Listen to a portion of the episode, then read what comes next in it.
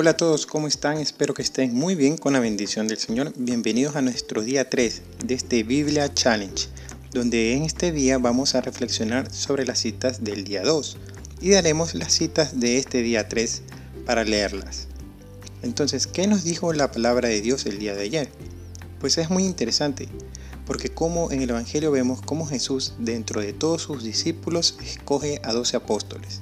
Esto es muy interesante reflexionarlo ya que quiere decir que muchos podemos estar cerca de Dios, pero Dios de manera particular va escogiendo a sus apóstoles.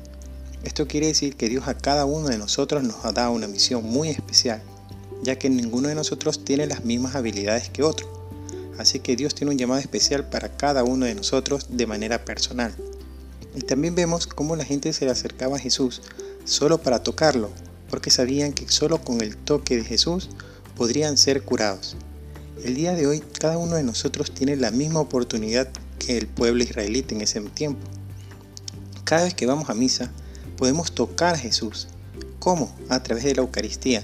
Cada vez que nosotros nos acercamos al Señor y en la misa recibimos la comunión, pues estamos recibiendo el toque de Jesús. Es el mismo Jesús que está ahí en la Eucaristía que a través de ese toque de recibir esa comunión cura todas nuestras enfermedades, nos libera del pecado, y realmente nos va santificando. Cada vez que recibimos la Eucaristía nos vamos santificando poco a poco. Y también en el Evangelio vemos las bienaventuranzas, donde son las promesas de Dios a las personas que realmente miran con amor a su hermano.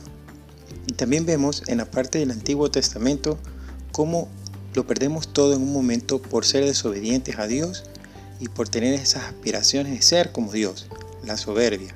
El día de hoy es muy fácil regresar la mirada y ver cómo en la actualidad muchas personas son soberbias y quieren ser como Dios.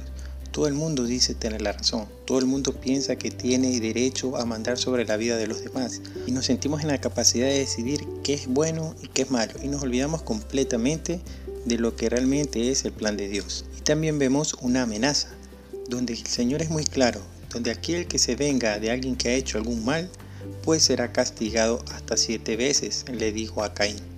Pero después de eso hay una advertencia aún mayor, cuando un descendiente de Caín mata a dos personas más.